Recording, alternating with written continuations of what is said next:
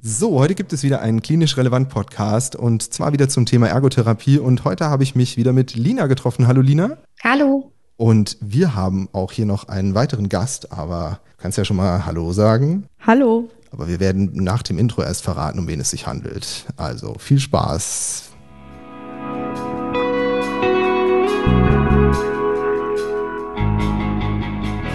Hallo und herzlich willkommen zum Klinisch Relevant Podcast, dem Fortbildungspodcast für alle, die im Bereich der Medizin beruflich tätig sind. Wir begrüßen dich ganz herzlich zu dieser Folge und freuen uns sehr, dass du heute eingeschaltet hast. Und nochmal ganz kurz, falls du Klinisch Relevant als Fortbildungsplattform noch nicht kennen solltest, laden wir dich ganz herzlich ein, weiterhin unsere Podcasts zu hören, beziehungsweise dich auf www.klinisch-relevant.de einmal umzuschauen. Wir bieten dir zweimal in der Woche neue Fortbildungsinhalte völlig kostenlos an. Und das Besondere an uns ist, dass wir selbst alle Teil der sogenannten Zielgruppe sind. Da wir also alle selber in medizinischen Fachberufen tätig sind, haben wir unsere Beiträge natürlich pharmafrei und völlig unabhängig für dich aufbereitet. Du kannst uns überall da anhören, wo es Podcasts gibt. Und natürlich auch auf unserer Internetseite unter www.klinisch-relevant.de. Hier findest du nicht nur tiefergehende Informationen zu unserem Projekt, sondern auch den Zugang zu unserer Online-Fortbildungsakademie, auf der du weitergehende Audio- und Videofortbildungen buchen kannst. Und bevor wir in den heutigen Beitrag einsteigen, noch der allgemeine Hinweis, dass das Ganze ausdrücklich nicht nur an Ärzte gerichtet ist, sondern an alle, die im Bereich Physiotherapie, Pflegeberufe, Ergotherapie und Logopädie zu tun haben. So, und nun wünschen wir dir ganz viel Spaß und viele Erkenntnisse beim Zuhören. Ja, das ist ein ziemlich langes Intro, oder? Aber es sagt alles aus. Ja, ich bin froh, dass ihr bei mir seid. Äh, ich habe euch ja gerade schon angeteasert und auch vorgestellt, beziehungsweise Lina habe ich äh, vorgestellt. Lina, vielleicht nochmal kurz, bevor wir unseren geheimen Gast vorstellen. Vielleicht kannst du dich noch mal kurz vorstellen, weil es ist schon ein bisschen länger her, dass wir dich so gehört haben. Im letzten Podcast haben wir versucht, dich anzurufen, aber irgendwie warst du in der vollen Bahn unterwegs. Wer bist du denn? Ja, stimmt. Das hat nicht ganz so gut geklappt, aber ähm, dann mache ich es einfach nochmal. Ähm, ja, ich bin Lina, äh, wohne in Hamburg, bin 32 Jahre alt und bin Ergotherapeutin und ähm, habe eine Zeit lang in Praxen ambulant gearbeitet mit dem Schwerpunkt ähm, Pädiatrie, Orthopädie Neurologie. Und ja, habe jetzt eine super tolle Stelle gefunden im Sanitätshaus mit dem Schwerpunkt prothetische Versorgung und habe da aktuell meinen Arbeitsplatz. Genau, ja, ähm, das ist eine super Überleitung zum Thema. Ne? Du hast in einer Praxis gearbeitet arbeitest jetzt auch in einer Art Praxisstruktur, die sich aber von der vorherigen unterscheidet, richtig? Genau, richtig. Das ist jetzt einfach, man kann sich das so vorstellen, dass dort ähm, ja einfach noch eine Praxis mit angegliedert ist. Das heißt, ich behandle ganz normal auf Rezept nur, dass ich natürlich den Vorteil habe, dass ich nicht ähm, den Druck habe, sage ich jetzt mal, ähm, mit sehr vielen Patienten am Tag zu arbeiten. Genau, und das Thema Praxis, das ist ja etwas, was wir in, letzten, in den letzten Podcasts öfter mal irgendwie angestriffen haben, sagen wir es mal so, oder besprochen haben. Und ja, zu dem Thema bin ich jetzt besonders froh und sehr, sehr glücklich, eine hochgeschätzte Mitarbeiterin von mir, erneut eine Mitarbeiterin von mir in diesem Podcast einladen, äh, zu, ein, eingeladen zu haben dürfen tun. ähm, genau, das wollte ich so sagen. Also ich freue mich, dass du da bist. Äh, neben mir sitzt Noemi. Noemi, spreche ich das? Noemi? Noemi. Ah, mhm. Noemi. Noemi Brandt. Und Noemi Brandt ist äh, Ergotherapeutin in meiner Praxis tätig und auch ja bei Instagram ähm, tätig. Und davon wird sie sicherlich einiges noch erzählen und das werde ich vielleicht auch noch so ein bisschen erzählen. Aber jetzt vielleicht erstmal du, stell dich doch mal selbst vor. Ja, hallo, danke, dass ich hier sein darf. Ähm, ich heiße Noemi, bin 31 Jahre alt. Ich wohne in Erkrath und arbeite seit Mai bei André und ähm, habe davor mehrere Jahre in einem Therapiezentrum gemeinsam mit Logopäden gearbeitet. Ich habe auch mal kurz in einer anderen Praxis nebenbei gejobbt, das erwähne ich meistens gar nicht, und äh, habe auch drei Monate noch in einem Reha-Zentrum für geriatrische Patienten gearbeitet, bevor ich dann hier gelandet bin. So viele Arbeitsstellen, Lina. Ich glaube, unser Thema könnte mhm. sich vielleicht auch darum drehen, denn ähm, unser Thema, wenn ich es mal jetzt umreiße, ich glaube, dem Ganzen habe ich noch gar keinen Titel gegeben, wäre eigentlich die Arbeit in einer ergotherapeutischen Praxis. Können wir das so, können wir das so zusammenfassen, oder, Noemi? Klingt gut, ja. Klingt genau. nach einem spannenden Thema. Ja, dann ist das ja auch nichts, was wir nicht alltäglich schon irgendwie machen und sehen, aber das macht halt nicht jeder. Und ich weiß ja auch, dass unseren Podcast viele Auszubildende hören. Und die Arbeit in Praxen hat nicht immer den allerbesten Ruf. Wusstest du das, Lina? Ja, ich habe das tatsächlich schon damals in der Ausbildung zu hören bekommen. Ich werde es nicht vergessen, wie unsere Lehrerin uns schon gewarnt hat und hat gesagt, wart's nur ab, es wird euch allen so gehen, ihr werdet eure Erfahrungen in den Praxen machen und dann werdet ihr am Ende eure Stelle finden, aber meistens ist es nicht in der Praxis. Also es ist schon, ähm, ja, ist schon nicht so gut gestartet auf jeden Fall. War das bei dir auch so, Noemi? Ja, in der Tat. Ähm, das war ähnlich bei mir. Unsere Ausbilderinnen haben uns eigentlich regelmäßig gepredigt, ähm, dass man zu Beginn vielleicht in einer Praxis arbeiten sollte, damit man in jeden Bereich einmal reinschauen kann. Und wenn man dann seinen Bereich gefunden hat, dass man dann doch lieber in ein Krankenhaus geht oder in eine Reha-Einrichtung oder in eine Werkstatt, weil man da einfach auch wesentlich besser verdienen sollte. Oh, ja, das ist natürlich ein hartes Thema. Ähm, ist ein bisschen schade für die ambulante Versorgung in Deutschland, wenn die Dozenten für Ergotherapie oder die Dozent Dozenten ist, ist richtig, ich will immer gendern, ich habe so ein Genderproblem. Wenn die Dozenten für Ergotherapie davon abraten, äh, in die ambulante Versorgung zu gehen und dadurch ja auch schon eine Art Fachkräftemangel entstanden ist, ähm, natürlich ähm, könnte man Praxen als Vehikel sehen, um Menge, eine Menge Erfahrung zu sammeln, aber man könnte es doch auch, und jetzt komme ich mal mit dem Positivum, so sehen, dass das auch eine tolle Chance ist, in vielen Bereichen arbeiten zu dürfen, anstatt nur in einem, oder? Was sagst du, Lina? Ja, absolut. Ich glaube, da hatten wir schon mal ähm, in einem Podcast Selbstbewusste Ergotherapie drüber gesprochen, ganz kurz, dass es ähm, super hilfreich ist und auch gut für die Entwicklung, einfach äh, in verschiedene Bereiche ähm, ja zu schauen und einfach daraus seine Erfahrung zu sammeln, um darüber hinaus auch einfach ja für sich festzustellen, was mag ich eigentlich und was kann ich vielleicht auch besonders gut und ähm, dann vielleicht sogar auch sich zu spezialisieren. Hast du ja auch ein bisschen so gemacht, ne? Und mal, so hast du ja auch jetzt gerade gesagt, aber du warst ja auch in der Praxis, in der es noch mehr Fachbereiche gab vorher, oder? Ja, absolut. In der ersten Praxis gab es alles, also habe ich alles gemacht, was es gab. Äh, ich habe geriatrisch gearbeitet, ambulant im Heim, psychiatrisch, ähm, dann neurologisch, orthopädisch, ähm, dann habe ich noch die Pädiatrie mit abgedeckt. Also das war so mein erstes Jahr direkt nach dem Examen, ähm, habe ich einfach äh, überall äh, mitgearbeitet und das war einfach für mich persönlich ähm, viel zu viel. Natürlich gab es auch positive Erlebnisse und Erfahrungen, aber ähm, das war einfach der Grund, weil ich am Ende komplett überfordert war, dass ich einfach nochmal geschaut habe, gut, was kann ich jetzt machen? Und habe dann halt wieder gewechselt in eine andere Praxis. Das Vorurteil gegenüber Praxen ist ja auch irgendwie nicht nur, du kannst da alles machen, sondern du musst da vielleicht auch alles machen. Ich habe auch häufig in Vorstellungsgesprächen die Angst, ähm, wird über die Angst gesprochen, ja, aber pädiatrisches Klientel möchte ich eigentlich gar nicht machen. Oder dann gibt es auch eine gewisse Vorstellung von diesem Fachbereich, wo man wo dann die, der Bewerber oder die Bewerberin sagt, das ähm, ist etwas, was ich nicht ähm, erfüllen kann und wo ich dann sage, vielleicht machen wir das hier so ein bisschen anders, vielleicht liegt Ihnen das doch. Ähm, Noemi, äh, kennst du diese ähm, Vorurteile oder auch vielleicht diesen Punkt, diese Angst, dass man in einer Praxis irgendwie so alles machen muss und alles können muss?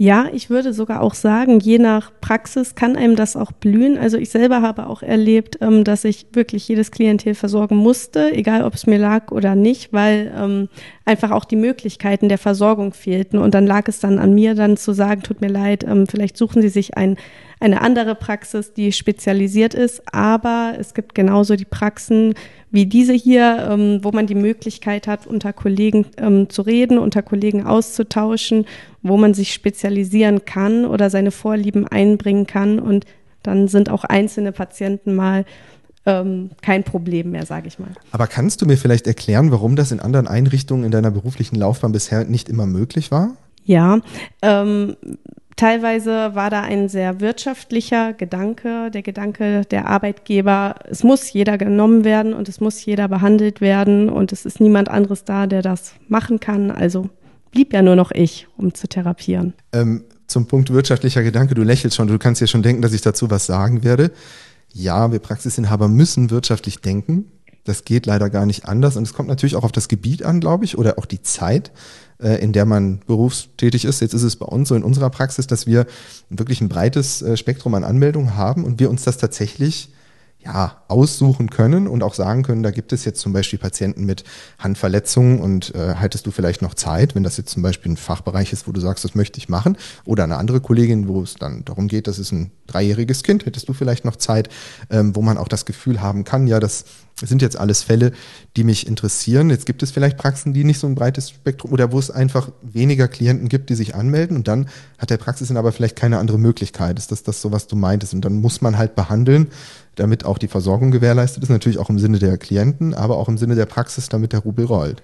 Einerseits das, genau, aber ähm, wir haben jetzt ja auch das Glück, dass wir ein großes Team sind mit einem breiten Spektrum an Interessen und ähm, wenn man in einem ganz kleinen Team arbeitet oder teilweise war ich auch alleine im Team, ähm, dann muss ich natürlich alles nehmen, sage ich mal, was kommt. Lina, du kannst dich immer gerne einklinken, wenn du was sagen möchtest. Ich werde dich mhm. nicht immer unbedingt direkt ansprechen, weil jetzt gerade bin ich mit Noemi in einer guten ähm, Gesprächsgrundlage, denn ich verstehe ja beide Seiten. Ne? Als Praxisinhaber weiß ich ja, warum man wie handelt. Ähm, und ich weiß auch, wie man sich als äh, Arbeitnehmer fühlt, da ich ja auch früher in Praxen gearbeitet habe. Also meine erste Stelle war in einer ergotherapeutischen Praxis und als ich dort gearbeitet habe, habe ich eine Vision gehabt, wie ich eine Praxis vielleicht anders gründen kann.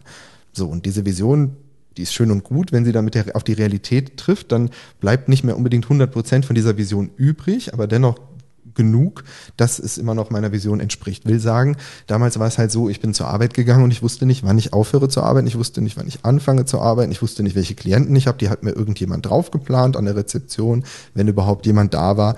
Das war einfach irgendwann total normal. Und das hat mich auch nicht alles gestört. Ich hatte zum Glück auch nette Kollegen, aber es gab keine Teamsitzung, es gab keine Möglichkeiten, um einen Bericht zu schreiben, es gab keine ja, einfach keine Infrastruktur, die einem das Arbeiten irgendwie so, wo es Spaß gemacht hätte, wo man sich hätte austauschen können, wo man ähm, irgendwie auch mal hätte feststellen können, ob man irgendwie einen Patient wechselt oder so. Das ist ja auch etwas, was du meinst. Und da habe ich mir halt damals gedacht, das möchte ich anders machen, bin aber auf die Realität getroffen, dass man natürlich auch trotzdem in so einer Praxis monatlich Miete zahlen muss. Oder man muss äh, Gehälter zahlen.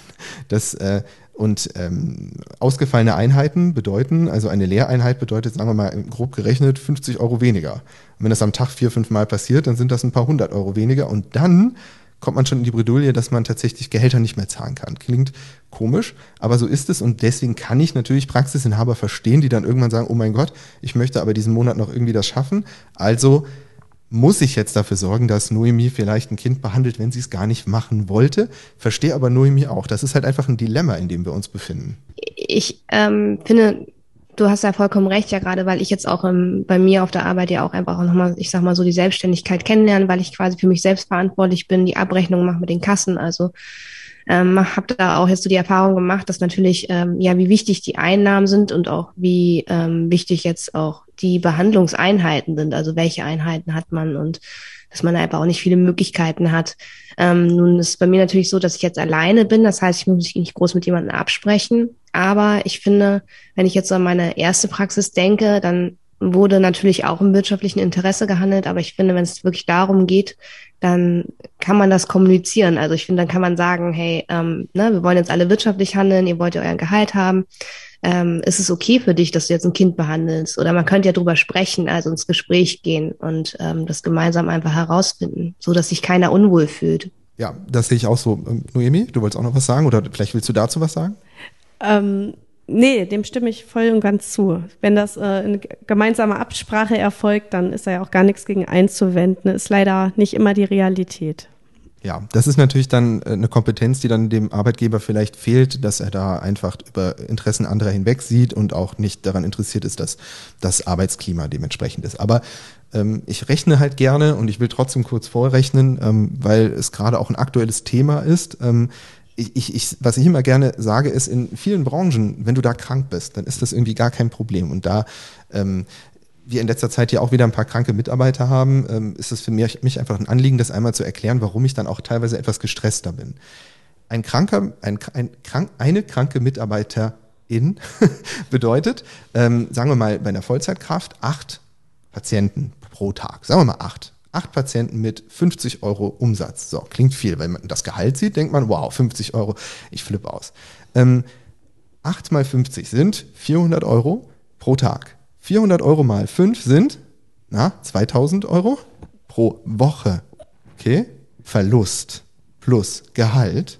Wenn man das bei zwei, drei Mitarbeitern hat, kann man sich ausrechnen, wie viele Tausende das sind. Und dann kann man vielleicht auch verstehen, warum ein Praxisinhaber, und das hatten wir letzte Woche, Noemi, da hast du mich gefragt, was ist denn hier los? Die Stimmung ist so komisch. Ähm, da war ich deutlich angespannter, weil ich natürlich genau weiß, und da kommen wir zu wirtschaftlichen Interessen, Mensch, am Ende des Monats brauche ich das Geld. um das komplett äh, bezahlen zu können, weil dann kommt quasi eine, einmal eine große Forderung und ich muss das dann da haben. Und das ist tatsächlich äh, die Sorge und die Angst, die viele Praxisinhaber haben. Aber was ich noch sagen wollte, das zum Thema Dozenten, arbeitet doch in einem Krankenhaus. In der Praxis ist es ja so, ne, verdient man wenig, wirtschaftliches Interesse und so. Ich arbeite auch teilweise in einem Krankenhaus und ihr glaubt gar nicht, wie hoch da ein wirtschaftliches Interesse ist und wie da gespart werden muss und wie da kalkuliert wird. Und auch da habe ich auf die Gehälter von Therapeuten geguckt. Ist auch nicht immer alles top. Kommt immer darauf an, wie lange man dort arbeitet und was auch immer, wann man da angefangen hat und so weiter und so fort. Ähm, will nur sagen, dafür hat man aber andere Nachteile. Und zwar ja, zum Beispiel Material, was nicht angeschafft wird, weil es durch irgendwie tausend Strukturen erstmal gehen muss. Und da sind einfach die Dienstwege und wieder etwas Positives für die Praxis in einer Praxis einfach viel kürzer. Noemi, wenn du irgendwas brauchst, was tust du dann? Dann wende ich mich an dich und meistens kriege ich das kurz danach auch. Ja, kommt auf den Preis an.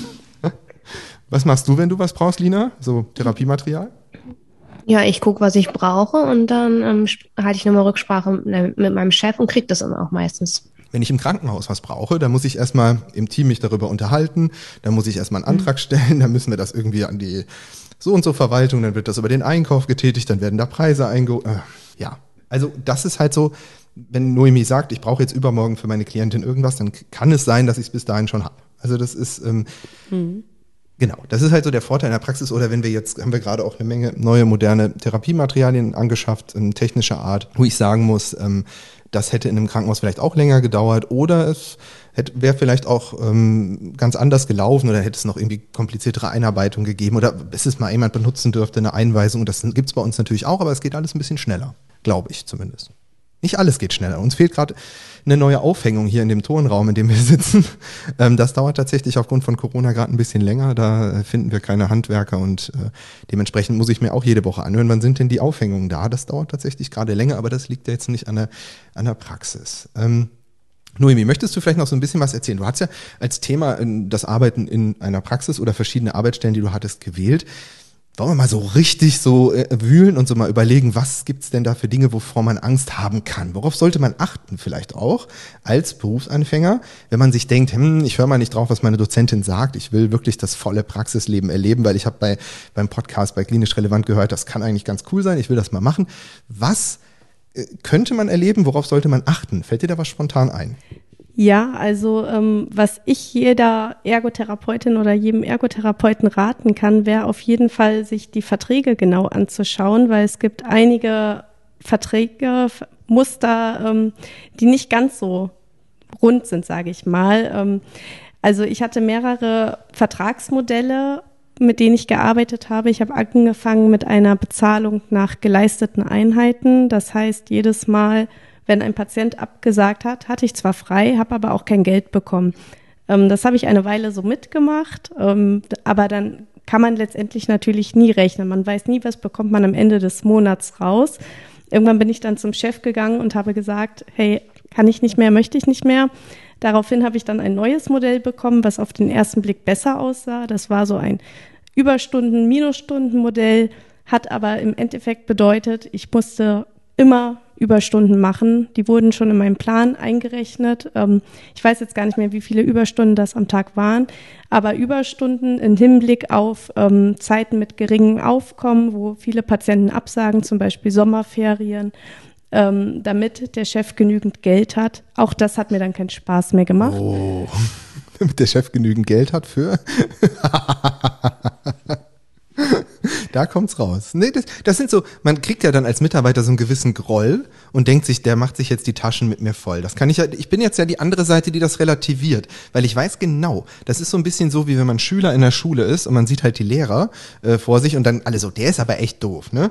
Ähm, ich weiß, äh, egal welchen, ich hatte mehrere Chefs und Chefinnen und ich bin auch mit meinem ersten Chef überhaupt nicht gut auseinandergegangen. Schöne Grüße, äh, wenn du das hören solltest. Vielleicht bist du ja ein treuer Hörer, ich weiß es nicht. Ähm, Nochmal, ich bin da rausgegangen und es war richtig schlimm. Also ich habe gekündigt und andere haben auch gekündigt. Wir haben so, das ist ja immer dieses, dieses Beispiel, was mir oft Bewerber erzählen. Bei mir in der Stelle ist es ganz blöd gewesen. Wir haben zu fünf gekündigt, so als ob das so die Revolution, die französische Revolution gewesen wäre. Dann sage ich, okay, ich weiß, egal wie böse dieser Praxisinhaber war, es gibt Gründe dafür. Es gibt Gründe. Es kann Raffgier sein, aber auch jetzt auf dem Chef, von dem ich gerade gesprochen habe, bin ich nicht mehr böse. Ich verstehe mittlerweile, Und das ist ja mit allen Dingen, in denen man Erfahrung sammelt, so, warum er so gehandelt hat. Es war eine andere Zeit. Es gab weniger von den Krankenkassen. Ich glaube, damals gab es um die 30 Euro für eine motorisch funktionelle Behandlung. Es war dadurch auch weniger Verlust, wenn was ausfiel, aber es war auch natürlich weniger Gewinn, wenn was ähm, stattfand.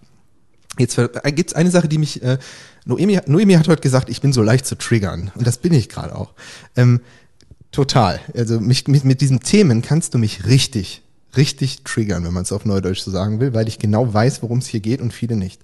Ähm, du hast jetzt gerade gesagt, du musstest viele Überstunden machen. Jetzt kann ich sagen, und da bin ich stolz drauf, in dieser Praxis halt seit 2014 nicht ein einziger Mitarbeiter jemals Überstunden machen müssen. Niemals. Niemals. Warum ist das denn woanders anders? Warum? Ja, vielleicht hast du keine Erklärung. Du siehst so aus, als hättest du keine, aber versuch mal. Ähm. Ach, damit der Praxisinhaber sicher das Geld. Nein, also rational weiß ich das ja auch, ähm, dass er auch seine Gründe hat. Das nochmal dazu. Wir sind auch dann nicht im Krieg auseinandergegangen. Ja. Ähm, ja, warum muss man das hier nicht machen? Ich weiß es nicht. Auch ähm, du hast dein Vertragsmodell, das funktioniert so. Ähm, er ist am Ende auch auf ein Festgehalt umgestiegen. Das war dann ziemlich ähnlich eigentlich und ähm, ich denke, das kann funktionieren. Was du anders machst, ist, dass ähm, wir bei dir sehr zuverlässig Vertretung auch einplanen können, dass wir untereinander gucken können, wer kann hier nochmal reingenommen werden, dass man seinen Plan dann irgendwie auch anders gefüllt kriegt.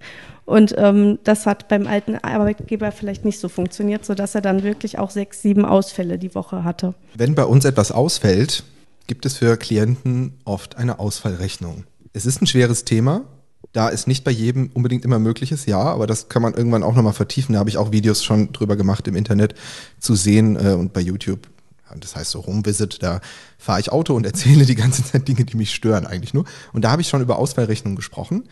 Wir haben eine ungewöhnlich, also wir haben eine sehr hohe Anzahl an Ausfallrechnungen. Also wenn ich eine betriebliche Statistik mache, dann geht da, gehen die Ausfallrechnungen im Jahr an die Tausende. Also tatsächlich, auch wenn Noemi das jetzt nicht so mitkriegt, aber wir haben ja ähm, im Nachmittag auch noch sehr viele Kinder, wo auch oft Ausfälle sind und tatsächlich, ja, da werden Ausfallrechnungen gestellt.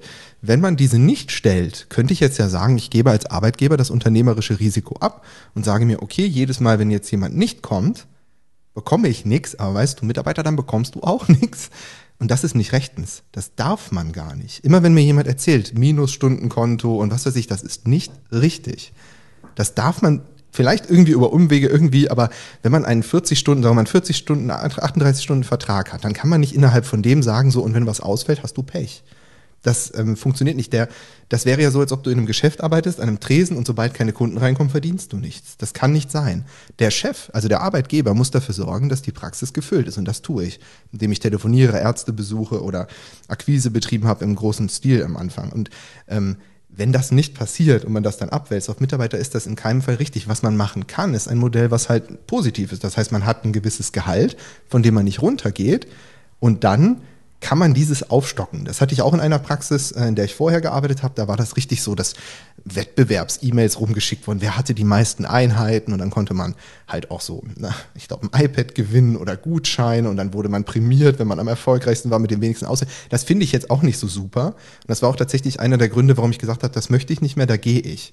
Und auch das möchte ich nicht in mein Praxiskonzept überführen. Ich möchte jetzt nicht, dass Noemi jetzt hier jeden Monat irgendwie hier so mit dem Schild hängt und du bist Mitarbeiterin des Monats, du hast tatsächlich die wenigsten kurzfristigen Absagen und deswegen schenken wir dir jetzt ein Pony oder so. Schade.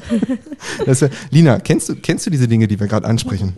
Ja, absolut. Ich habe das ja ähm, alles selber erlebt. Also ich war jetzt ja in zwei Praxen tätig und ähm, genau das ist halt auch passiert, nur dass ich natürlich aufgepasst hat, hatte. Ich wollte auf keinen Fall nur nach Einheit bezahlt werden. Also dass ich hatte schon ein Festgehalt, das war schon wichtig, ähm, weil ich finde, das ist einfach Ausbeute. Kann man auch anders machen. Na klar muss man immer wirtschaftlich denken, aber es geht halt nicht. Und ähm, ja, wir versuchen wirklich hier auch, ähm, und da rede ich jetzt nochmal aus der Position Praxisinhaber, sehr wirtschaftlich zu denken. Wenn hier ein Ausfall ist, dann weiß Noemi ganz genau, wir sind sofort an der Stelle und versuchen diese Lücke zu schließen. Schön ist es, wenn Mitarbeiter das selbst machen. Also du zum Beispiel machst das selber, das hilft mir sehr. Das macht jetzt nicht immer jeder Mitarbeiter, den ich in angestellt hatte über die Jahre, so automatisch, dass man sagt, dass er dann sieht oder sie sieht, ähm, ach, da ist jetzt eine Lücke, also fülle ich die mal. Also ich finde immer ganz gut, wenn Mitarbeiter verstehen, okay, Ähm, nicht nur um uns zu gefallen oder so, sondern damit könnte man entweder noch einem Klienten eine Freude machen. Ich könnte vielleicht auch noch jemand im äh, Heim besuchen zum Beispiel, noch mal eben rübergehen oder ähm, vielleicht können wir noch jemand einplanen, der diese Woche ausfallen musste aus irgendeinem Grund. Und natürlich helfe ich so auch der Wirtschaftlichkeit der Praxis, da dadurch ein Kunde kommt. Und das ist einfach total toll, wenn das ähm, Mitarbeiter machen ähm, und auch verstehen, warum und nicht das Gefühl haben, oh, jetzt muss ich noch einen machen. Ich meine, im Prinzip ist es so, der Mitarbeiter gibt Arbeitskraft und der Arbeitgeber gibt Geld. Und im Prinzip erwarten ja beide, dass beides stattfindet. Also ähm, ich kann ja auch nicht im Monat so sagen, so Noemi, jetzt gebe ich mal meinen Mitarbeitern hier mal weniger, weil da irgendwas ausgefallen ist. Das wäre dieses Minusstundenmodell. Also ich, es klingt immer so absurd, wenn ich darüber rede, ne? Und dann merke ich gerade, ja, das ist ja das Modell, über das du gerade geredet hast. Ja, richtig. Aber das, ich fände das so absurd und ich würde mich auch jeden Monat schämen, das zu machen. Deswegen sehen wir das als unsere Aufgabe an, aber natürlich unter Mithilfe der Kräfte, die hier arbeiten, die dann auch dafür sorgen. Ja, das wäre jetzt so ein Tipp. Also achtet auf eure Verträge, äh, guckt, dass da nicht irgendwas mit Minusstunden drin ist. Und das ähm, übrigens, wenn ich hier Bewerber habe und die, ich erzähle ihnen, was man hier verdient und sie sagen mir dann, oh, bei Praxis XY, da kriege ich aber hier 1000 Euro mehr. Und dann sind die ganz so, was da kann ich hier nicht arbeiten. Und dann rechnen, dann sage ich, okay, ist das mit Minusstundenkonto etc. pp? Ja, ja, ja, schon, aber der äh, Arbeitgeber hat mir gesagt, das gibt so viel Einheiten, Mensch, da kann ich mich nicht retten. Ich sehe, okay, was ist im Sommer? Was ist zu Weihnachten? Ähm, was ist denn ähm, überhaupt, wenn was ausfällt äh, allgemein? Ähm, und äh, ja, nee, und dann setze ich mich hin und rechne das mit der Person durch und dann kommt meistens raus, dass das Gehalt sogar schlechter ist. Und das finde ich, das ist ja dieser Trick daran. Ne? Das wollte ich nur noch mal eben ergänzen. Äh, lasst euch da nicht blenden mit Zahlen. Hier sind auch gerade wieder Praxisinhaber unterwegs, die mit was weiß ich für Gehältern werben. Ich wette, wenn man dort sitzt, ist das auch wieder irgendein so ein Modell. Also steht da ja nicht. Da steht ja nicht nach Stunden berechnet unter der hm, Zahl. Ja. Genau. Gibt's noch was. Hast du noch einen Tipp parat für uns und die Auszubildenden? Ähm, was ich gerade Berufsanfängern mitgeben kann, ist, sich eine Praxis zu suchen, in der auf jeden Fall schon ein, zwei Ergotherapeuten länger tätig sind, ähm, die einem dann auch erstmal so ein bisschen Wissen vermitteln können. Ich hatte leider die unglückliche Position, dass bei mir ziemlich viele langjährige Mitarbeiter gegangen sind zu dem Zeitpunkt, wo ich gekommen bin und mir so ein bisschen die Einarbeitung gefehlt hat. Und ähm, gerade in der einen Praxis, die ich mal angeschnitten hatte, gerade, wo ich nur kurz tätig war, ähm, war ich so ein bisschen aufgeschmissen. Da erfolgte der ganze Kontakt nur per WhatsApp und ähm, ich war völlig aufgeschmissen im Prinzip. Mir hat da die Teamarbeit gefehlt und der Austausch. Und ähm, deswegen würde ich sagen, achtet darauf, dass andere Ergotherapeuten euch am Anfang ein bisschen bei der Einarbeitung helfen können. Ah, also du hast gerade davon gesprochen, dass es, dass Einarbeitungszeit wichtig ist. Lina, das möchte ich jetzt, bevor ich das kommentiere, was sagst du zu dem Thema mhm. Einarbeitungszeit? Ähm, das ist super wichtig. Ähm, ich hatte das halt, wie gesagt, äh, auch nicht. Ich wurde einfach reingeschmissen und musste gucken, wie ich dann klarkomme. Klar gab es kurze Absprachen, aber letztendlich muss ich einfach erstmal schwimmen lernen. Ähm, in der zweiten Praxis war das super. Da gab es eine richtige Einarbeitungszeit. Ähm, da gab es auch einen direkten Ansprechpartner. Da hat sich jemand gekümmert. Da konnte ich immer wieder hingehen und Fragen stellen. Und ähm, insofern finde ich das super wichtig, weil ähm, erst dann, wenn man wirklich sich gut fühlt und sicher fühlt und auch Erfolge gemacht hat in der Therapie, ähm, das Team gut kennt, dann ähm, kann man auch einfach eine viel bessere Arbeit machen. Ich stimme zu. Ich hatte noch nie eine Einarbeitungszeit in irgendeiner Praxis immer wenn jemand vor mir sitzt, und Noemi weiß das, dann gucke ich, ich weiß nicht, bei dir habe ich auch so geguckt. Ich, nee, ich habe eine Berufseinfängerin eingestellt dieses, äh, letzt, dieses Jahr. Oh Mann. Ähm, und äh, da wurde auch nach der Einarbeitungszeit gefragt. Und dann, dann werde ich immer so ein bisschen so, hm, was ist damit gemeint? Also im Prinzip ist es so, was, was wird erwartet? Sind das Wochen? Sind das am Tag ein, ein zwei Stunden? Sind das, ähm, ja, wie soll ich sagen, sind das ähm, geht es um die Einarbeitung mit in der Arbeit mit Klienten, geht es um die Einarbeitung in das PC-System. Ich sehe ein, dass es Einarbeitung geben muss, aber ich bin ja leider so ein bisschen professionell chaotisch und mache das mal irgendwann zwischendurch und erwarte aber nichts. Also was ich erwarte, ist, dass jemand fertige Ergotherapeutin ist und quasi in der Lage ist, mit Klienten zu arbeiten und sich dann die Infos zu holen und im Team nachzufragen und auch überhaupt mit Kollegen zu sprechen, was man irgendwie noch machen könnte oder anders machen könnte. Was ich nicht einsehe, ist, dass jemand mitläuft, ein, zwei Wochen. Das sehe ich finanziell tatsächlich nicht ein. Weil nee. ich, ja? Ja, äh, verstehe ich, sehe ich auch so. Absolutes Mitlaufen ist auch gar nicht, also wenn ich jetzt an eine Einarbeitung denke, ist gar nicht damit gemeint, sondern halt erstmal einfach in der Praxis ankommen, die Praxisstrukturen kennenlernen ähm, allein zum Beispiel ähm, das Computersystem, also welche Software benutzt man, ähm, wo sind die Akten, wie, wie ist die Aktenführung, ähm, überhaupt die ganze, die ganzen Büroarbeiten. Das muss man ja auch erstmal alles kennenlernen. Noemi hat ihr Tablet gestern eingerichtet. Und wie viel lange arbeitest du jetzt bei uns? ja, seit Mai, genau. Und ist das ein Problem jetzt für mich oder andere gewesen, so groß? Nee, ähm, genau, das ist, glaube ich, ganz wichtig. Ähm, wenn das alles entspannt ist und man weiß, man kann jederzeit fragen und stört nicht, dann ist das kein Problem. Also ich habe hier in der Praxis auch immer noch das Phänomen, dass ich jeden Tag mal was Neues entdecke und denke, hey, wow, das haben wir auch. Und dann freue ich mich jedes Mal wieder. Und ich weiß aber auch immer, ich kann fragen und damit ist alles super. Ja, ich denke, und das weiß ja ein Bewerber oder Bewerberin nicht, die vor mir sitzt und nach der Einarbeitungszeit fragt. Ich merke auch immer, wenn die Frage kommt, dass irgendjemand dieser Person gesagt hat, guck drauf, dass du Doku-Zeit hast, dass du Berichtszeit hast und Einarbeitungszeit. Und bei uns sind die Berichte halt super kurz. Also wenn wir Berichte schreiben, dann sind die wirklich ein, zwei, drei Zeilen normalerweise und ich erwarte auch nicht mehr. Denn wenn man von der Krankenkasse nur ein paar Cent dafür bekommt, dann sehe ich es halt nicht ein, mehr zu schreiben. Ähm, und da kann sich ja gerne was ändern. Ich glaube, bei den Logopäden gibt es jetzt so eine Berichtsposition, die man abrechnen kann, die haben wir halt nicht. Und ähm, solange sich das nicht ändert, bleibt das auch so. Dementsprechend erwarte ich das nicht und dementsprechend se sehe ich auch nicht so viel Zeit dafür vor. Wenn es jetzt aber Praxen gibt, die sagen, ich möchte gerne vier DIN A4 Seiten Bericht und die sagen, du musst das zu Hause schreiben, was natürlich datenschutzrechtlich auch noch ein Problem ist, dann äh, kann ich verstehen, dass man das fragt. Man kann halt, und das ist das Wichtige auch bei Praxen, was man beachten muss. Wenn du vor mir sitzt, ist das nicht das Gleiche, wie wenn du jetzt vor einem anderen Praxisinhaber sitzt, der vielleicht vier Seitenberichte gerne machen möchte, für die er dir aber keine Zeit gibt, sogar vielleicht nichts bezahlt, während du aber trotzdem in der Praxis oder zu Hause sitzt und dir auf deinem Laptop schreibst. Oder mir, der sagt, ja gut, schreib es, wenn du es nicht schaffst, dann schaffst du es nicht, dann sagen wir dem Arzt, wir haben keine Zeit dafür, weil ich denke halt, ich stehe hinter unserem Beruf und hinter dem, was wir bekommen und in dem Rahmen bewege ich mich und nicht äh, darüber hinaus und tue jetzt so, als ob wir hier vier Seiten Berichte gerne schreiben, weil das tun wir nicht. Das ist vielleicht oft mal sinnvoll, aber wenn, das muss auch entlohnt werden und dann kann ich es entlohnen.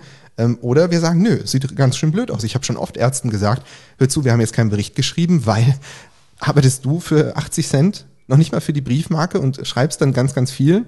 Also das ist nochmal wichtig und dann braucht man natürlich auch weniger Berichtszeit oder auch vielleicht weniger Einarbeitung. Das ist auch nochmal wichtig. Ne? Das heißt, immer gut gucken, was genau ist denn, wird von mir erwartet und wie viel Einarbeitung brauche ich. Weil jemand, wenn jemand vor mir sitzt und ich weiß, meine Struktur erlaubt eigentlich, dass man auch mit wenig Einarbeitung loslegen kann, dann ist es ja klar, dass ich komisch gucke, wenn jemand sagt, kann ich zwei Wochen mitlaufen. Oder, Noemi? Ja, da stimme ich dir zu, das stimmt auf jeden Fall. Ja, okay, das waren jetzt schon zwei Punkte. Also passt auf bei, ähm, bei diesen Punkten Einarbeitung, Kollegen vielleicht auch. Das hast du ja auch nochmal gesagt, dass du wichtig findest, dass ein paar Kollegen da sein sollen, die vielleicht etwas erfahrener sind. Jetzt ist es aber so, dass ich nenne es das leere Restaurant-Phänomen. Jetzt sind wir viele Mitarbeiter. Das zieht auch viele Mitarbeiter an. Also, dass man sich bewirbt, dass man sagt, oh, wenn da viele sind, dann muss es da ja ganz gut sein, dann gehe ich da mal hin. Ähm, und dann sind da auch ein paar nette dabei, man freut sich man weiß, oh, die kennt sich hiermit aus, die damit. Aber was ist denn jetzt mit dem armen Praxisinhaber, der durch blöde Zufälle ganz allein in seiner Praxis arbeitet? Der kriegt ja dann gar keine Mitarbeiter mehr. Ja, das ist schon richtig. Äh, darüber habe ich jetzt auch nicht so nachgedacht. Also ich muss auch sagen, ich habe mich da auch teilweise wohlgefühlt. Auch das hat natürlich Vorteile, wenn man sich so ein bisschen selber entfalten kann, wenn man äh, alleine denken kann. Aber man kann natürlich schon auch profitieren, ähm, wenn man sich bei anderen orientieren kann. Also zumindest, wenn man die Möglichkeit im eigenen Team nicht hat, sich auszutauschen, dann sollte man das zumindest wissen und ähm, sich nicht davor scheuen, auch Kollegen außerhalb mal zu fragen. Zum Beispiel in Hamburg. Lina, das finde ich ja so toll am Internet. Ich meine nicht, dass es das Internet erst seit gestern gibt, aber es ist ja so, dass ähm, ich die Lina und auch den ähm, dessen Namen Simon, ich habe schon fast seinen Namen vergessen, Simon sehr schätze, ähm, die jetzt nicht bei mir hier um die Ecke arbeiten, aber irgendwie sehe ich euch schon als Erweiterung meines Teams hier an, weil im Prinzip letztens, Lina, hast du eine Fortbildung gegeben, an der ein Großteil meines Teams auch noch teilgenommen hat oder auch, äh, ich habe letztens einen Klient gehabt, wo ich äh, Probleme hatte mit, mit Schienenversorgung, wo ich dir äh, auch nochmal äh, Fotos schicken durfte und du das dann irgendwie mit mich nochmal beraten hast und so. Also man kann ja auch in heutiger Zeit, auch wenn in der eigenen Praxis, vielleicht auf dem Dorf irgendwo, wo man alleine mit dem Praxisinhaber irgendwie in einer ganz kleinen Praxis irgendwie ist, ähm, trotzdem über das Internet super heutzutage Workshops, Webinare, was weiß ich, Seminare buchen, Menschen finden zum Austausch. Das ersetzt nicht das wirkliche Miteinander, aber es gibt heute so viele Möglichkeiten, so wie auch dieser Podcast heute eigentlich zeigt. Also Instagram zum Beispiel, da bin ich super dankbar für, dass es einfach ähm, ja, uns ermöglicht, uns auszutauschen. Kommen wir zur Instagram-Werbeshow. Wo kann man dich finden, yeah. Lina? Mich? Mich eine... kann man finden unter Ergo Körperliebe. Aber da muss doch noch ein Unterstrich hin. Ja, danke, da muss noch ein Unterstrich hin. Also Ergo, Unterstrich, Körperliebe. Und jetzt wird's Da kann man mich kompliziert. Ja. Siehst du, ich weiß das schon besser als du. Überall diese Unterstriche und Punkte. Also, Ja. ähm, Noemi, bei dir ist es echt schwer, weil dein, dein Instagram-Name ist super lang geworden. Ja, ähm, der ist mittlerweile Ergotherapeutin unterstrich Noemi Brandt, war mir aber ganz wichtig, weil ich meinen Bezug zur Ergotherapie darstellen wollte und da fehlte mir jetzt irgendwie so ein bisschen die Kreativität. Nö, das, das geht. Be besser als alle anderen, wie ich zum Beispiel, die einfach nur Unterstrich Ergo machen. Ähm, das ist nämlich mein Name, Eckerkunst Unterstrich Ergo. Ähm, und was, äh, was kann man bei dir so finden? Ja, ich berichte ganz gerne über den Berufsalltag und ich möchte auch ein bisschen zeigen, wie vielfältig die Ergotherapie ist und was das für ein wunderbarer Beruf ist. Ein bisschen berichte ich auch von meinen Kindern und von meinem Alltag, aber in erster Linie geht es wirklich auch um ein paar Tipps, um alltägliche Dinge. Ja, was ich auch schön fand, was du letztens geteilt hast, war, dass die Krankenkassen ähm, so einen hohen Überschuss haben, aber dennoch irgendwie viel zu wenig für Physiotherapie und so weiter zahlen. Das heißt, das ist schon etwas, was dich auch als Mitarbeiterin interessiert anscheinend. Auf jeden Fall, ich verfolge alle äh, Dinge, alle Neuigkeiten, die mit den Krankenkassen, mit Änderungen zu tun haben. Und ich bin auch der Meinung, dass wir interdisziplinär viel mehr erreichen könnten, wenn alle sich zusammentun würden und austauschen würden. Und ich bin auch dafür, dass ähm, ich glaube, dass sogar dieses, ähm, dass in den Schulen gesagt wird, ja, geh nicht in eine Praxis oder nur zur Not oder damit du Erfahrung sammeln kannst, auch dazu führt, dass in den Schulen viel zu wenig Unterricht äh, gehalten wird zu Heilmittelrichtlinien, Heilmittelkatalog, wie wird ein Rezept ausgestellt. Und dann kommen diese Mitarbeiter alle zu mir und brauchen eigentlich die meiste Einarbeitung da drin, äh, wo muss welches Kreuzchen, Kürzel oder so hin. Ne? Lina, du hast mich ja sogar auch äh, am äh, Wochenende, glaube ich, nochmal angesprochen und eine Frage zu einer Verordnung gestellt, wie die ausgestellt werden muss. Das ist echt eine Wissenschaft. Ja, absolut. Das ist ja auch, jeder sagt ja auch was anderes, ne? Man schwimmt da einfach so ein bisschen, finde ich. Das ist ein schweres Thema. Ja, jeder sagt was anderes und äh, das kenne ich auch. Ich habe auch viele Fehler begangen in der Zeit, aber man lernt draus. Ähm, fragt einfach erfahrene Praxisinhaber, die schon so zehn Jahre oder so arbeiten, denn äh, dann wisst ihr auf jeden Fall, die wissen aus Erfahrung, ob es Absetzungen für irgendwas gibt und womit man durchkommt und wo nicht. Und ähm, genau, Mitarbeiter kontrollieren bei mir ihre Rezepte selber und zeigen sie uns aber auch oder können sich auch Hilfe holen. Äh, das ist aber dennoch ähm, schwierig. Aber wir Therapeuten haben halt diese, diese Pflicht, diese Rezepte zu kontrollieren. Das ist ein Unding, das ist furchtbar. Ich bin nicht daran schuld, wenn ein Arzt was falsch ausstellt. Ich kann da nichts für, das nervt mich. Da bin ich jetzt mal richtig wütend. Und das muss ich dann auch noch an meine Mitarbeiter abgeben und die finden das dann auch doof. Und dann haben wir hier alle ganz schlechte Stimmung, nur weil der Arzt irgendwelche Kreuzchen falsch gemacht hat. Bitte, liebe Arztpraxen, es ist nett gemeint, wir arbeiten gerne mit euch und liebe Rezeptionskräfte. Bitte versucht Rezepte richtig auszustellen. Ihr habt eine kompetente Software, ihr könnt in den Heilmittelkatalog äh, gucken, den gibt's kostenfrei im Internet. Ihr könnt euch den Heilmittelkatalog bei Buchner bestellen, das ist super easy. Da lernt man genau, wie man das ausstellt. Dann rufen wir auch nicht mehr so oft an und dann müssen Mitarbeiter nicht hier ständig vor mir stehen und sagen, oh mein Gott, ich habe es nicht gesehen, jetzt ist das Rezept ja völlig falsch, oh Gott, kriegen wir das nicht bezahlt. Und das führt ja auch dann wieder dazu, dass Arbeitgeber schlechte Arbeitsbedingungen haben, weil das ja noch dazu kommt. Ähm, aber da kommen wir wieder ein Stück zurück. Also achtet auch drauf, dass euer Arbeitgeber eigentlich äh, da euch auch Hilfen anbietet dafür, wenn es auch so um Rezeptkontrollen und so geht. Äh, genau. Ja, haben wir noch was? Was, was, irgendwas noch, was zu Praxen äh, geht? Weil ich, was ist denn, also gibt es noch irgendwas Negatives, bevor wir zum Positiven kommen? Nee, ähm, Negatives würde mir jetzt nicht mehr einfallen. Mir fällt noch was ein. Wisst ihr, was ganz schlimm in einer Praxis ist? Die Taktung. Das sagt mir auch jeder. Oh mein Gott, ist das bei Ihnen auch so, Herr Eckerkunz, dass einer nach dem anderen behandelt wird? Ja. Aus dem Grund bin ich ja aus, ausgestiegen. Oh, okay, erzähl mal. Ja, das ist bei mir so. Du würdest jetzt bei mir im Vorstellungsgespräch sitzen und ich sagte, ja, Frau Bücker, bei uns wird einer nach dem anderen behandelt. Was, was, was geht in dir vor? Dann würde ich gehen. Oh mein Gott, warum? Ähm, ja, wenn ich ganz ehrlich bin, ich habe da meine Erfahrung mitgemacht und ähm, habe die enge Taktung erlebt und habe halt einfach gemerkt, dass ich für mich keine gute Therapeutin sein kann, dass ich einfach ähm, noch mehr Erfahrung brauche und auch mehr Zeit, ähm, Erfahrung zu machen. Und das kann ich halt nicht, wenn ich eng getaktet bin. Ich meine, das, das ist ja jeder unterschiedlich. Ähm, ich persönlich habe halt mich hinterfragt, habe mein Verhalten hinterfragt, habe halt alles Mögliche ausprobiert, von Struktur über Selbstmanagement und ähm, ich würde jetzt sagen, dass ich jetzt kein schlecht organisierter Therapeut bin, ähm, aber für mich ist es halt einfach nichts. Es kommt aufs enge, Klientel getaktete. an. Es kommt aufs Klientel an. Ähm, ich Das finde auch. zum Beispiel Kinder, die 45, im 45-Minuten-Takt kommen, relativ entspannt, auch wenn es anstrengende Kinder sind, weil das besteht ja aus Phasen. Begrüßung, etwas aussuchen, was planen, was erarbeiten, was spielen, Elterngespräch, kurz verschnaufen, trinken, nächster. Ich finde neurologische Klienten eigentlich auch total entspannt. Ich bin nämlich der Typ Taktung.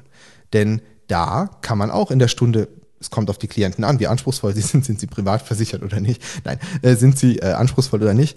Ähm, auch da gibt es Luft, da kann man sich unterhalten, da gibt es Ruhe. Was ich nicht könnte, wäre Physiotherapeut sein und 20, im 20-Minuten-Takt Menschen massieren. Das halte ich jetzt für sehr starke körperliche Arbeit, aber alles, was mit Reden zu tun hat, seht ihr ja gerade, es ist jetzt schon spät abends, ich sitze immer noch in der Praxis und rede, ähm, macht mir eher Spaß. Und, und Leerläufe lassen mich in so ein Loch fallen, wo ich sowieso nichts Produktives mache. Ich überlege mir meistens vorher, was ich tue. Und was ich in der Praxis bei uns versuche, ist Orga-Zeiten zu organisieren, indem man dann sich über die Woche schon was Gedanken machen kann. Das klappt nicht immer. Wenn jetzt viele Mitarbeiter krank sind, ist es wieder etwas schwieriger. Aber ähm, ja, das mit der Taktung kann ich absolut nachvollziehen. Ich weiß, warum das so ist und das ist nicht jedermanns Fall. Aber was halt einfach nicht geht, ist jetzt viel, viel mehr Zeit als ein paar Minuten zwischen den Einheiten zu haben. Und das, das dann klappt der ganze Plan nicht mehr. Also darüber könnten wir noch mal Ewigkeiten reden. Aber ich weiß, warum es diese Taktung teilweise gibt und bei uns ist es so. Also bei uns ist es halt so, dass ähm, einer nach dem anderen kommt, ich glaube vier, fünf Klienten vor der Pause und dann nochmal im oder drei, vier, je nachdem mit Hausbesuchen natürlich nochmal Pausen, äh, wo man fährt oder geht und dann im Nachmittag dann nochmal ein paar Kinder und dann ist auch Schluss. Genau. Und dazwischen ist dann in der Woche ein, zwei Orga-Einheiten. Das ist tatsächlich nicht super viel, aber dadurch, dass man bei uns auch nicht so lange Berichte schreiben muss, geht es. Ja, die, das ist schlimm, oder, Noemi, die Taktung? Ja, ich muss sagen, eine Zeit lang habe ich 40 Stunden gearbeitet in einer anderen Arbeitsstelle und ähm, das war mir auf Dauer auch zu viel. Da war das auch anders organisiert. Da wurde auch erwartet, dass die Doku eigentlich im Anschluss gemacht wird, aber richtig Zeit dafür gab es nicht und die Berichte waren auch wesentlich länger. Da hatte ich große Probleme und habe irgendwann gesagt, 40 Stunden werde ich nie wieder arbeiten. Jetzt habe ich das Glück, auch derzeit nur 20 Stunden zu arbeiten und dass die Organisation in dieser Praxis einfach viel besser ist, ähm, so dass ich nie das Gefühl hatte, es ist zu viel oder ich komme nicht mit der Arbeit hinterher ich fühle mich eigentlich sehr gut organisiert. Was halt mein Wunsch ist auch, es gibt ja diese ganzen Nebentätigkeiten, wie ich muss noch mit der Lehrerin telefonieren oder mit Erziehern oder ich muss mit den Eltern noch ein Gespräch führen. Das ist alles Teil der Therapiezeit. Natürlich, die Klienten müssen anwesend sein. Wir können dann gerne auch mit anderen Kräften sprechen. Aber es soll hier nichts, weder Berichte noch Dokumentation, zu sehr außerhalb jeglicher Behandlungszeit stattfinden. Und das ist mir halt wichtig, da muss sich halt jeder selbst organisieren, da kommt jeder anders mit klar. Für den einen ist es belastender, für den anderen weniger. Ähm, wir haben hier Tablets jeder, mit denen man die Dokumentation machen kann. Also Noemi hat Noemi hat ja gestern ein Tablet, mhm. aber ähm, man kann das auch mit dem Handy machen oder so. Das ist kein Problem. Ähm, man kann die Dokumentation der anderen lesen. Man muss nicht zum Aktenschrank laufen, um zu wissen, welcher Klient es denn gerade ist. Es kommt halt darauf an, was für Strukturen man geboten bekommt, in denen man dann vielleicht dann doch besser mit dieser Taktung zurechtkommt. Lina, das würde ich nochmal dem entgegensetzen um, und in dem vollen Verständnis, dass es nicht für jeden was ist. Für mich ist das halt was. Nee, man muss es mögen, ne? Also ich mochte das halt auch ähm, für einen gewissen Zeitraum, habe aber für mich einfach festgestellt, dass ich einfach noch einen anderen Raum brauche, mich zu entwickeln. Und ich muss einfach ganz ehrlich sagen, ich bin super froh, dass ich die Stelle gewechselt habe. Es war eine super gute Zeit in einer anderen Praxis, aber jetzt habe ich einfach die Möglichkeit, dadurch, dass ich eine andere Taktung habe, dass ich einfach viel mehr Raum habe, mich zu entwickeln. Ähm, das ist einfach super viel wert und das hast du einfach nicht in der Taktung. Ne? Das ist einfach so. Aber das muss man einfach mögen. Das ist einfach ähm, sehr ja. individuell. Bei dir ist es ja sowieso ein ganz anderes Konstrukt, weil ein Sanitätshaus auch nochmal angeschlossen ist und das ganze Firmenkonzept ein ganz anderes ist und sich eventuell auch querfinanzieren kann. So, ne? Also ich weiß nicht, ob es so ist, das ist jetzt nur eine Mutmaßung, aber im Krankenhaus ist es ja ähnlich, dass Taktungen jetzt nicht so sein müssen, weil halt das ganze Konstrukt sich finanziert. Selbst wenn ein Therapeut vielleicht nicht so ausgelastet ist, er kann getragen werden vom System. Also das ist so, muss bei dir nicht so sein, aber naja, wir könnten uns jetzt eine Stunde hinsetzen, warum Taktung teilweise notwendig ist. Zum Beispiel gibt es christliche Einrichtungen auch, die mittlerweile immer mehr Praxen irgendwie auf den, so auf den Markt schmeißen. Die können tatsächlich zwischen den Einheiten Viertelstunden machen. Das, wie geht das? Ja, durch Küchensteuer vielleicht. Das ist so, ja, habe ich halt nicht. Ist, wenn jetzt irgendein Verein sich bei mir meldet, und das kann er gerne tun, mit Spenden für diese Therapiepausen zwischen den, äh, zwischen den Einheiten, gerne. Wir haben aber auch eine Mittagspause, wir haben auch Doku-Zeit und eine Organisationseinheit und wir haben Tablets, mit denen man schneller sich organisieren und äh, kann. Also tatsächlich äh, ähm, kann man das alles so und so sehen. Das ist auch wieder der Punkt bei allen Kritikpunkten gegenüber Praxen. Das ist nicht immer bei jedem gleich. Es kommt dann auf die Person an und auch auf den Chef, der dann vielleicht sagt, ja, sehe ich auch so oder nicht so, oder darüber können wir reden, äh, der nicht einfach dann über die Bedürfnisse anderer hinweggeht. Das denke ich mal ist ganz wichtig. Ähm, so, genug über das Negative von Praxen gesprochen, oder? Ja, ich denke schon. Was ist denn schön in einer Praxis? Wer möchte zuerst? Ja, gut, ja. Ich, ich, ich fange an. Juhu. Juhu.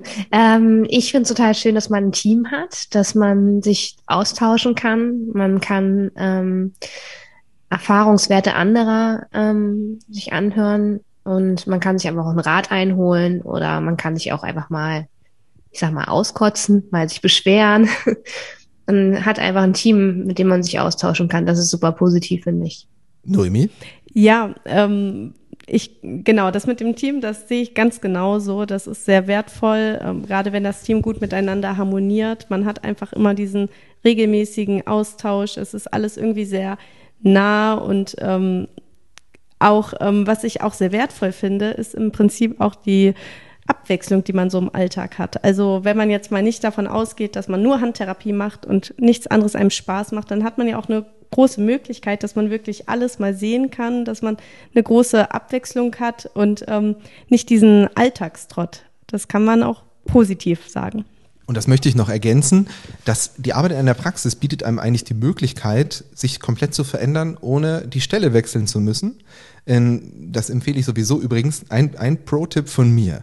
Seid ihr in einer Stelle unzufrieden, versucht es erst bei eurem Arbeitgeber zu klären und nicht euch direkt die nächste Stelle zu suchen. Auch ich finde das immer unangenehm, wenn sich hier jemand bewirbt und sagt so, ja, nee, also mein Chef, also das war echt doof und ähm, jetzt will ich mal hier probieren. So, ne, dann frage ich als erstes, hast du dort schon versucht, alles zu regeln und das mit deinem Arbeitgeber zu klären, weil ich diese Kompetenzen natürlich ja auch erwarte. Aber so, jetzt äh, ist man aber auf der Arbeitsstelle, hat ein gewisses Fachgebiet, sagen wir mal, bei mir war es so, ich wollte immer in der Pädiatrie hauptsächlich arbeiten und über die Arbeit jetzt so in den letzten Jahren, man wird ja verändert sich, man wird älter, leider. Und äh, ist es so, dass ich gemerkt habe, Neurologie beziehungsweise der Bereich Parkinson, der gefällt mir auch sehr gut und ähm, da investiere ich mehr Zeit drin. Oder äh, bei mir ist es jetzt auch noch der Bereich Neurofeedback und Biofeedback, wo ich auch viel mehr mache. Okay, ich sitze jetzt den ganzen Tag in meinem kleinen Raum vorm Computer, das ist immer ein bisschen langweilig, dann würde ich auch sagen, nur Neuro- und Biofeedback möchte ich auch nicht machen. Ich bin also froh, wenn dann nachmittags wieder ein paar Kinder kommen. Und ich habe auch häufig, ähm, wenn ich Bewerber hier habe, jemand vor mir sitzt und sagt, so, ich bin, ich arbeite in der Psychiatrie und irgendwie ist immer die ganze Zeit das Gleiche. Ich habe immer ähnliche Klienten, ich will eigentlich was anderes machen, aber jetzt bin ich da so raus. Und da sage ich dann auch, ja komm, aber du kannst die Erfahrung hier sammeln. Anders als bei einem Berufsanfänger wäre es jetzt auch nicht. Das heißt, fang ruhig hier an, arbeite ruhig mit Kindern, wenn du das möchtest. Und keiner erwartet jetzt, dass du hier ähm, sensorische Integrationstherapie durchführst. Das ist sowieso nochmal ein ganz anderes Thema. Ähm, mach einfach. Und ich denke, das ist, das ist gut in einer Praxis. Und ich möchte auch nochmal eine Lanze brechen für die rein ergotherapeutische Praxis, weil oft höre ich, na, ich habe mich bei Ihnen beworben, aber eigentlich will ich lieber interdisziplinär arbeiten. Ich wollte eigentlich in so einer Reha arbeiten, wo dann halt noch Physiotherapeuten sind und so weiter. Äh, das finde ich richtig toll. Ja, dann denke ich mir, es ist doch auch total cool, gerade weil Ergotherapie so unterrepräsentiert oft ist, in einer Praxis zu arbeiten, in der fünf, sechs, sieben ErgotherapeutInnen arbeiten, die auch alle sagen, ja, ich bin auch Ergotherapeut und hier habe ich noch eine Idee und da noch einen Tipp und probier's doch mal so, anstatt viele Kollegen um sich herum zu haben, denen man immer wieder erklären muss, dass man nicht nur bastelt. Und klar, ähm, wir arbeiten auch interdisziplinär. Ich arbeite mit einem Krankenhaus zusammen. Neben uns ist eine Sprachtherapeutin, also in der Nähe Physiotherapeuten sind hier. Noemi, du arbeitest doch interdisziplinär. Ich meine, nicht vielleicht nicht die ganze Zeit, weil man sich nicht immer sieht. Aber würdest du sagen, du arbeitest nicht interdisziplinär? Nee, so kann man das nicht sagen. Also da ist schon ein guter Austausch sowohl mit Ärzten als auch mit anderen Therapeuten. Und ähm, ich erlebe auch immer, dass die anderen Therapeuten sehr dankbar, sehr offen sind dafür. Und ähm, da fühle ich mich eigentlich sehr gut im Austausch. Ja, und ähm, das wäre so ein Vorteil, also wäre ein Vorteil in der Praxis. Ich überlege gerade, was ich noch ergänze. Und das ist auch ein guter Job, glaube ich, für Mütter. Ja. Oder vielleicht auch Väter, ähm, dass man halt auch Betreuungszeiten ganz gut organisieren könnte. Ne? Ich meine, du bist super fleißig. Ich bin immer, finde immer bewundernswert, Noemi, dass du es schaffen kannst, dass du das mit deinen äh, zwei Kindern, du kriegst das immer so super hin. Selbst wenn irgendwas mal mit dem Kind ist, du kriegst es betreut und dann regelst du das und dann kommst du später oder machst da. Und das geht vielleicht nicht an jeder Art von Arbeitsstelle so. Ich könnte mir vorstellen, dass es in Praxen besonders gut geht. Auch wir suchen immer, ich, gerade suche ich übrigens auch. Ha, kann ich ja noch mal ein bisschen Werbung für machen. Ich sitze Dienstag, da habe ich auch ein Video zu gemacht im Internet, da sitze ich dienstags nachmittags hier immer total traurig in der Praxis und denke mir, hier sind ganz viele freie Räume noch. Ähm, das ist nicht nur dienstags nachmittags so. Also wer noch irgendwie eine Stelle sucht, kann sich gerne bei uns bewerben. Ne? Und die Lina kann das nicht tun, weil sie in Hamburg sitzt. Aber äh, Lina, haben wir noch irgendwas Positives zu Praxen vergessen? Es muss doch noch was geben oder reicht das eigentlich auch? Mm, ich finde, nö, wir haben eigentlich alles ganz gut zusammengefasst. Ja. Ich finde, also was mir nochmal wichtig ist zu sagen, dass ob Praxis, Klinik, Reha-Einrichtung, ähm, Behinderteneinrichtung, was auch immer, dass man einfach als Berufsanfänger ähm, sich einfach auch für sich selber nochmal überlegen sollte, was möchte ich eigentlich, was sind meine Wünsche. Aber auch im Gespräch mit dem Arbeitgeber, den Arbeitgeber auch direkt fragen, was erwartet er von mir, was sind die Anforderungen, um das einfach im Vorwege einfach auch nochmal direkt zu klären, weil dann kann man auch ganz anders an die Sache rangehen. Mir ist ganz wichtig zu sagen, und das fasst, denke ich mal, vieles zusammen, Praxis ist nicht gleich Praxis, Krankenhaus ist nicht gleich Krankenhaus und auch Reha ist nicht gleich Reha. Ähm, denn dieses lapidare Fang mal in einer Praxis an ist eigentlich höchst diskriminierend, weil es gibt eben nicht die Praxis. Jede Praxis hat eine andere Miete, die sie zahlen muss, eine andere Region, in der sie arbeitet, andere Ärzte, mit denen sie arbeiten muss, andere ähm, äh, Inhaber, die sich anders verhalten, die andere Ausstattung haben, die anders mit Gehältern umgehen. Mit pa es ist einfach unglaublich zu sagen, arbeite nicht in einer Praxis. Und deswegen lasst euch alle nichts einreden. Und wenn ihr Dozenten habt, die das zu euch sagen, dann sind das meistens Dozenten, die vor 15, 16 Jahren oder vielleicht sagen wir es mal, lassen wir es vor 10 Jahren sein, irgendwie ausgebeutet wurden in der Praxis und ihre Aggressionen darüber jetzt an euch weitergeben wollen. Es gibt heute unglaublich viele neue, ne, tolle, moderne Praxen. Hier alle bei mir in der Umgebung. Das sind alles nicht meine Konkurrenten. Ich habe Konkurrenten wenn sie sich wie Konkurrenten verhalten. Aber ich habe auch viele tolle Menschen, mit denen ich zusammenarbeite, in Nachbarstädten hier, wo wir uns mit, äh, wo wir uns Patienten äh, schicken, wo wir uns austauschen, wo es ähm, Gesprächskreise gibt. Und das gibt es auch in vielen anderen Regionen. Und ähm, ganz wichtig ist, es gibt nicht die eine Art von Praxis. Das ist, es gibt auch nicht den einen Art von Menschen. Da würde man, wenn man darüber über Menschen reden wird, so wie weiß ich nicht, fang nichts mit aus Friesen an oder so, dann wäre das doch völliger Schwachsinn und jeder würde sagen, was das für ein Unsinn. Und genauso ist das auch mit Praxen. Lasst euch nichts einreden, macht euch ein Bild, guckt genau und wenn es Probleme gibt, redet darüber. Das wäre so das, was mir noch wichtig wäre. Noemi, hast du noch was zu sagen? Nee, das war sehr gut zusammengefasst, da stehe ich total hinter. Ich würde sagen, das war dann auch schon ziemlich langer Podcast zu einem ziemlich interessanten Thema, wo ich sicherlich auch noch länger drüber reden kann. Ich habe versucht, mich zurückzunehmen, nicht so emotional heute zu werden. Weil das halt für mich ein Existenzthema ist. Ne, das ist halt nichts, wo ich, mir könnte jederzeit sagen, ach, hör mal André, ich find's so doof hier bei dir. Ich gehe einfach jetzt. Ähm, wer will mich? Jeder ruft, ja, ja, ja, klar, weil wir Fachkräftemangel haben. Ich kann nicht. Ich bin hier, ich habe fünf Jahres Mietverträge. Diese muss ich leisten, egal ob hier jemand arbeitet. Das heißt, wenn jetzt jeder hier geht und wir sagen, wir sind, du bist so böse, wir gehen zu fünft, dann kann ich hier einfach mal ähm, jeden Monat äh, die Miete weiterzahlen und das für fünf Jahre und das noch für länger, wenn, wenn jetzt irgendwie noch gerade erst irgendwie Kündigungsfrist irgendwas verpasst habe, dann noch länger. Ich, alle Kosten laufen weiter, die Steuernachzahlungen laufen weiter. Ich kann nicht gehen.